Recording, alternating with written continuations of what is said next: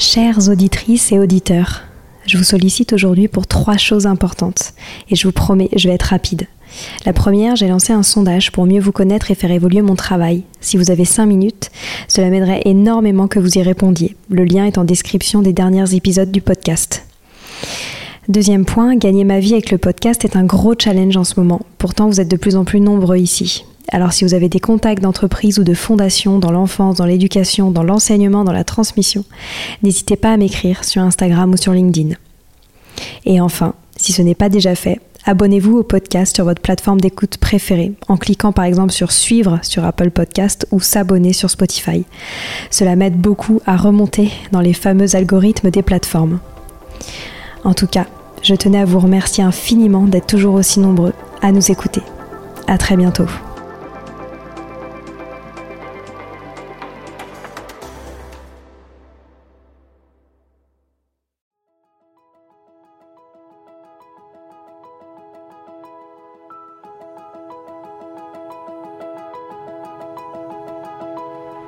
Bonjour à tous, ici Stéphanie et Sylvie Descleb pour un nouvel épisode du podcast Les adultes de demain.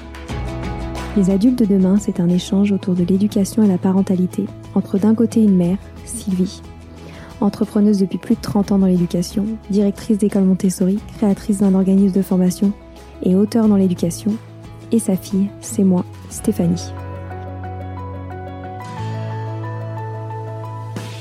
Les semaines, nous invitons des experts, des personnalités remarquables ou de simples passionnés qui partagent avec nous la même envie d'offrir le meilleur aux enfants.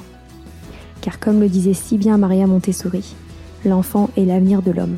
Et nous souhaitons donc vous donner des pistes de réflexion et de potentielles réponses pour offrir aux enfants le plus bel avenir. Alors si vous êtes jeunes adultes, parents, futurs parents, grands-parents, professeurs ou simples passionnés de l'éducation, ce podcast est fait pour vous. Pour suivre toute notre actualité ou échanger avec nous, n'oubliez pas de nous suivre sur notre compte Instagram Les Adultes de Demain ou sur notre blog lesadultesdedemain.com.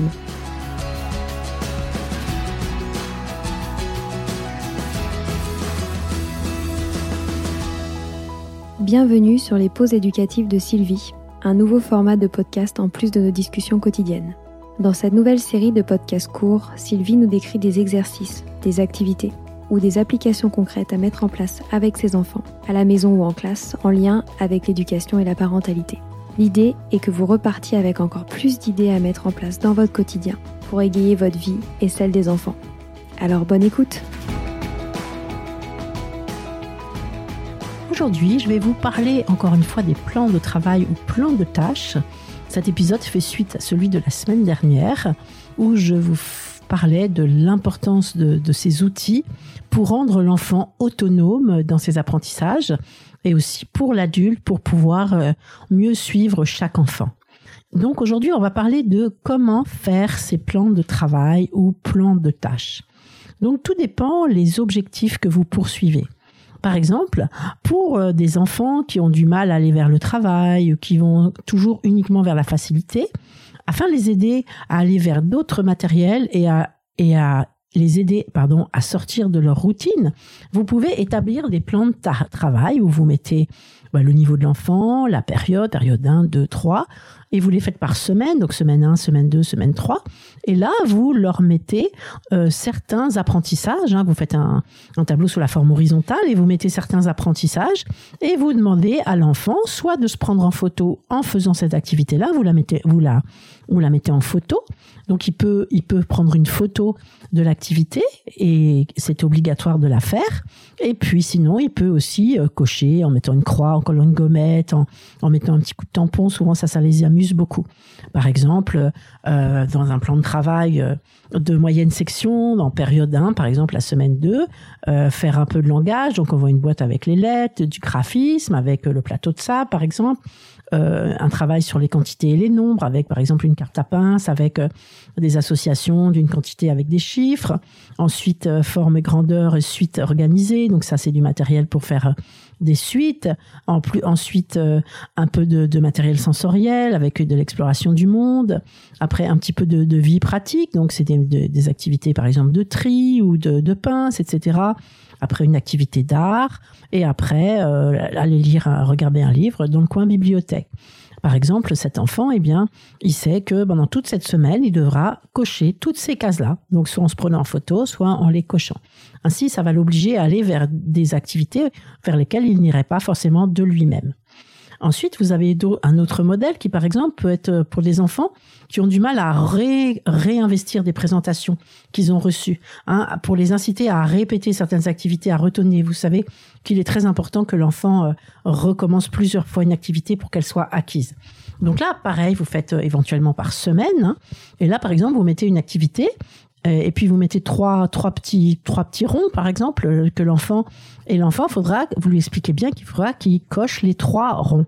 Alors par exemple si vous avez l'activité euh, euh moudre du café, ben, en dessous il y a trois petits ronds, donc il faut absolument qu'il les fait trois fois.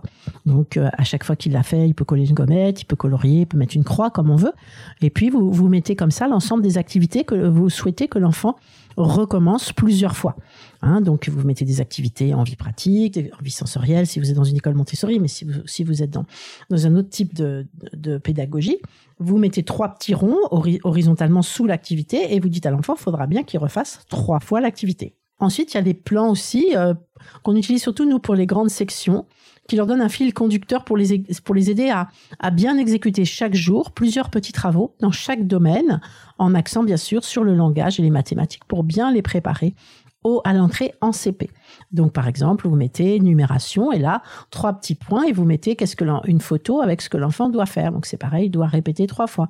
Une autre fois, ça va être découverte du monde, langage, découverte du, du, du monde mathématique, euh, la numération, etc., etc., le graphisme. Et ainsi, avec euh, l'enfant est guidé dans ses activités, ce qui peut l'aider parce que parfois ils, refont euh, plein de fois les mêmes choses, mais ils vont pas vers d'autres activités. Ça peut les aider aussi à avoir la confiance d'aller vers euh, vers d'autres activités parce que parfois ils n'y vont pas parce que parce qu'ils osent pas, parce qu'ils se sentent pas prêts, parce qu'ils ont pas totalement confiance en eux. Donc avec ça, ça les ça les incite à y aller. On peut faire aussi des plans de travail euh, euh, très faciles à la semaine, avec lundi, mardi, jeudi, vendredi. Vous mettez les différentes activités que vous souhaitez que l'enfant fasse. Hein. et puis, vous lui dites, par exemple, bah, je sais pas s'il y a des maths, du langage, nous, il y aurait de la vie pratique, de la découverte du monde, euh, une activité artistique. Et puis, vous mettez ça en, haut de votre tableau, vous mettez les jours en colonne à gauche et vous mettez des petits ronds devant chaque rubrique et vous dites à l'enfant, il faut que chaque jour tu aies coché au moins quatre rubriques. Hein, et comme ça, l'enfant, bah, il choisit ce qu'il a à faire et puis au fur et à mesure qu'il fait, il coche. Et de cette façon-là, il, voit réellement ce qu'il a fait. Donc il faut qu'il coche au minimum quatre rubriques. Après, par exemple, si un enfant il va aller euh, pas assez vers le, langage et les maths, bah, vous lui dites, bah là, il faut que tu coches au moins chaque jour une case langage, une case mathématique. Et à la fin de la semaine, vous pouvez analyser avec eux, comme je vous disais dans l'épisode précédent, pour euh, vraiment voir avec eux euh, comment comment s'est déroulée la semaine, qu'est-ce qu'ils ont fait le plus, euh, est-ce qu'il y a des choses qu'ils n'ont pas fait assez, est-ce qu'il y en a qui ont fait trop, et qu'est-ce que qu'est-ce qu'ils voudraient mettre en place la semaine d'après pour pour atteindre les objectifs. C'est très très visuel et ça les aide beaucoup à, à guider, à s'orienter dans leur travail et à se rendre compte de ce qu'ils font vraiment.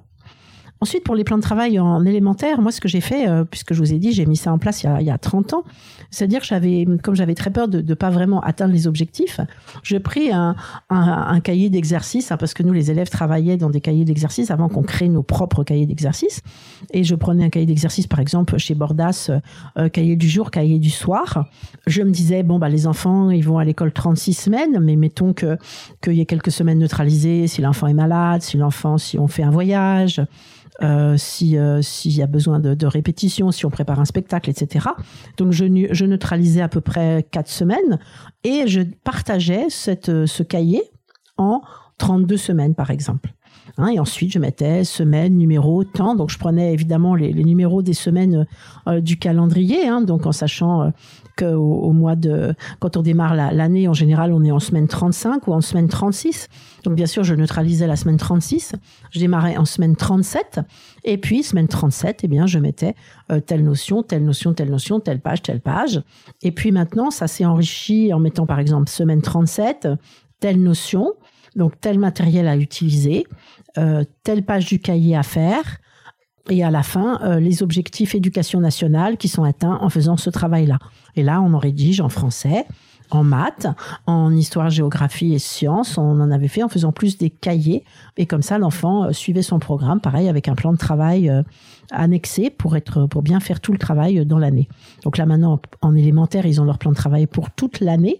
Donc ils savent exactement vers où ils vont. Hein, fait comme je vous l'ai dit, hein, la notion, le matériel à utiliser, et les, fiches à faire éventuellement s'il y en a, les pages du cahier à faire et les objectifs euh, de l'éducation nationale. Donc les enfants, euh, ils font leur travail, ils doivent se faire corriger. Et euh, quand ils sont corrigés, bah, ils passent au stabilo, la ligne, et comme ça, ils voient bien leur avancement au fur et à mesure, ils voient bien où ils en sont. Alors bien sûr, il y a des petits malins, vous savez, qui essayent de cocher sans, sans s'être fait corriger ou sans avoir fait les pages, ça arrive chaque année. Mais euh, ça, on le voit très très vite puisqu'on se dit bah tiens celui-là je l'ai pas vu beaucoup.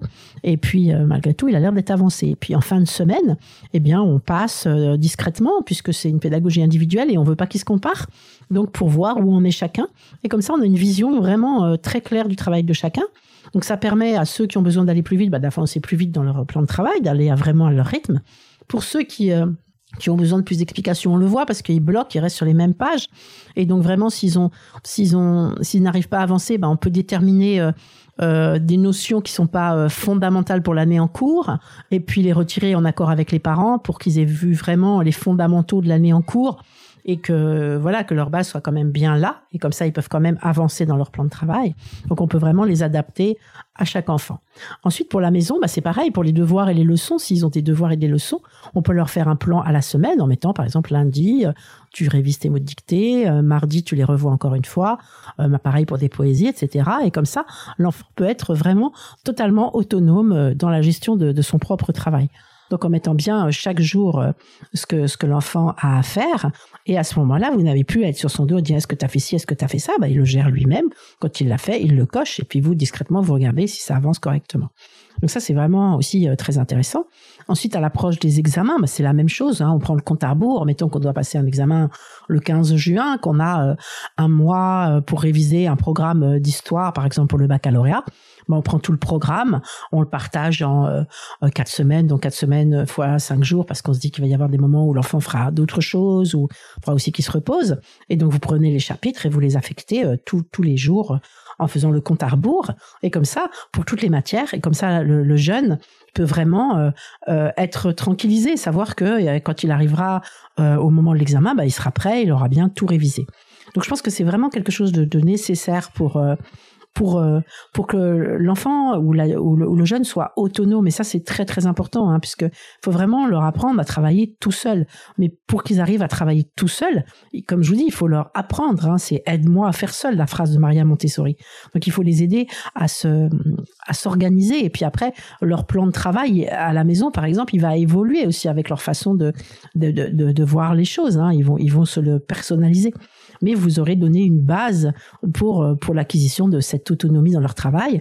Et euh, que ce soit en tant qu'enseignant, en tant que parent, vous n'aurez pas tout le temps besoin de dire bah, fais ci, fais ça. En plus, euh, l'enfant bah, en classe, il n'a pas besoin d'attendre qu'on lui dise ce qu'il doit faire puisque c'est écrit, donc il peut y aller tranquillement.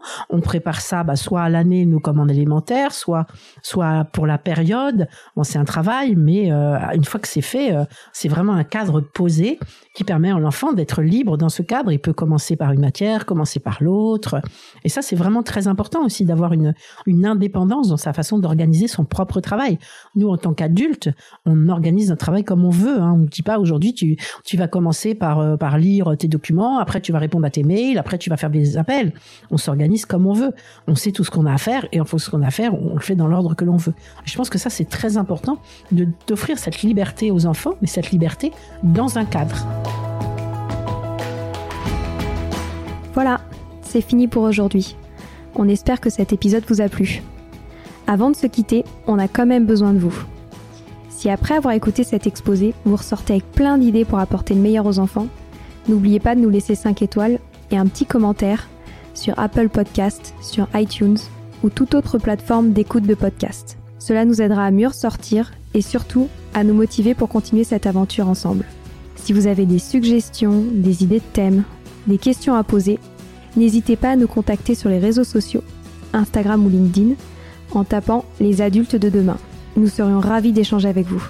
Si vous souhaitez en savoir davantage sur Sylvie, je vous invite vraiment à aller voir son blog sylvidesclep.com ou à la suivre sur Instagram en allant sur son profil sylvidesc, D-E-S-C, Montessori. Enfin, si vous souhaitez en savoir plus sur le calendrier des prochaines formations Montessori, rendez-vous sur www.apprendre-montessori.fr. On a hâte de vous retrouver vite et à très bientôt sur les adultes de demain.